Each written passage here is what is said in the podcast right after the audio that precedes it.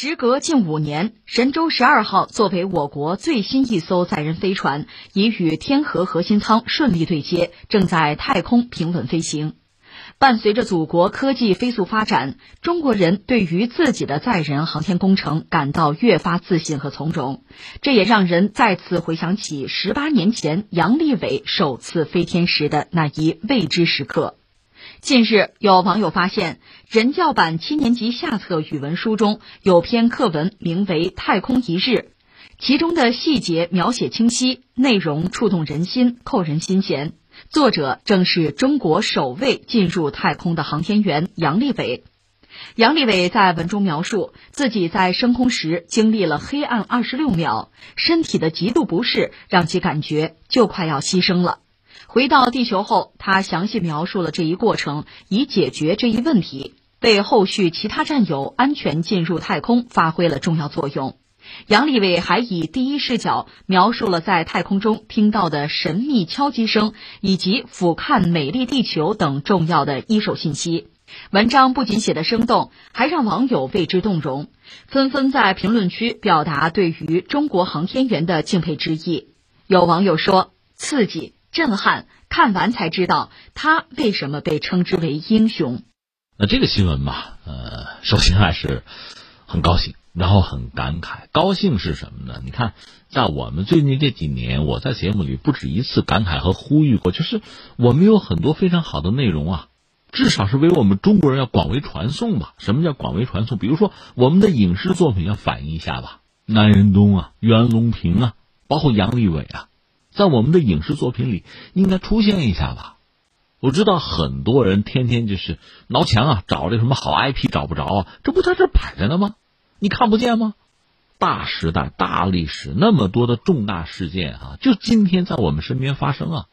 除了什么影视作品可以进入我们的教科书啊，它表明的是我们的应该说是一个主旋律的官方的立场吧？你说我个人有什么喜好？市场有什么选择放在一边，主旋律，官方立场应该旗帜鲜明啊。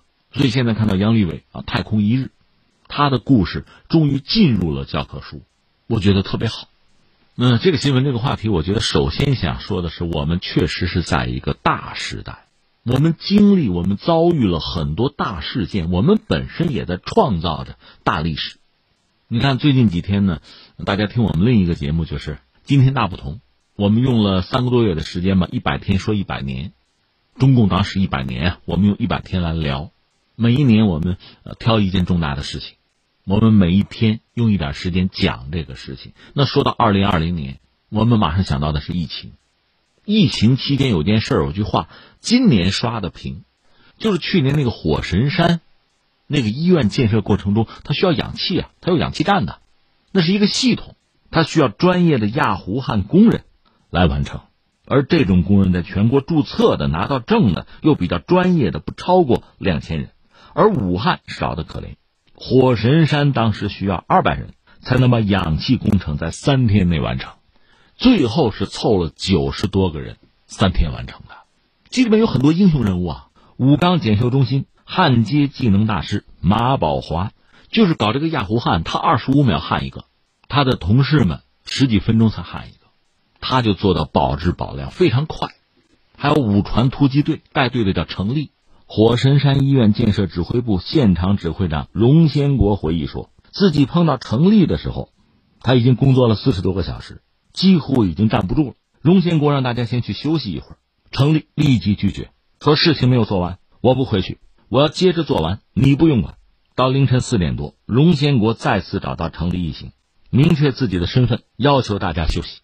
让荣先国震惊的是，程立没有经过任何考虑，几乎脱口而出：“他说，我们都是在党旗下宣过誓来的，我们这个事情今天干不完，我们绝不休息，哪怕就是死了，也要把这个事情干完。”这句话最终在二零二一年多次被刷屏。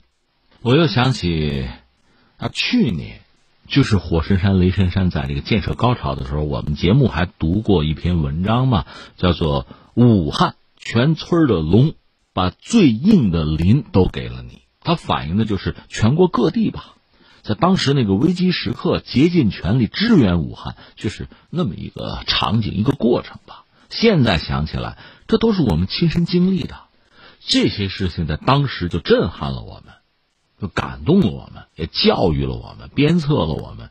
如今我们真的是很希望这些东西能够为我们的后人所知，继续去驱动着大家去爱这个国家，去为这个国家奋斗啊。当然，我并不是说我们的什么语文课本啊，我们的思想政治课本里充斥的就完全是我们的建设成就啊，那倒也不必。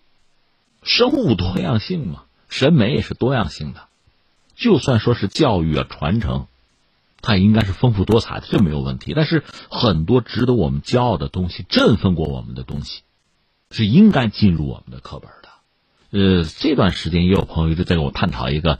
挺可笑的话题，就是很多这个男孩子没有什么刚阳之气、阳刚之气哈，有娘娘腔。这有年轻的朋友跟我念叨啊，怎么样遏制一下，治一治他们？我觉得不对吧？虽然也不喜欢，我只是觉得，如果他们是某些人的选择的话，而这种选择是自由的，你有什么权利去剥夺或者要求人家改变？我们能做的是什么呢？拿出更好的东西啊，更阳刚的东西给他，形成一个。整个社会的审美啊，提醒他，给他更好的备选答案呢，这是我们该做的。另外，我还看到很多网友议论杨利伟的这篇文章，有讲的就说，等我长大之后，我终于知道他为什么是英雄了。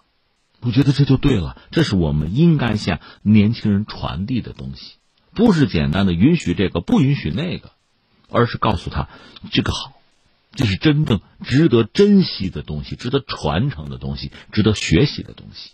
杨利伟自己大概也表述过这样一个判断：啊，今天的年轻人很幸福哈，那一睁眼就是星辰大海。对，还有一些年纪稍大一点的听友跟我探讨啊，军事爱好者们，你看我们年轻的时候就没看到中国有什么好装备、新装备，现在小孩们生下来就歼二零天上飞，啊，零五五的海里跑，这叫幸福啊！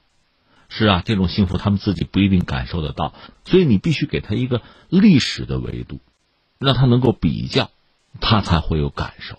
而这本身不也就是教育的职能啊、职责之一吗？所以最后再一次为杨利伟的文章能够进入教材喝彩，同时期待教育主管部门做的更多、做得更好，也希望我们的年轻人从中能得到更多的，而且是那些真正宝贵的东西。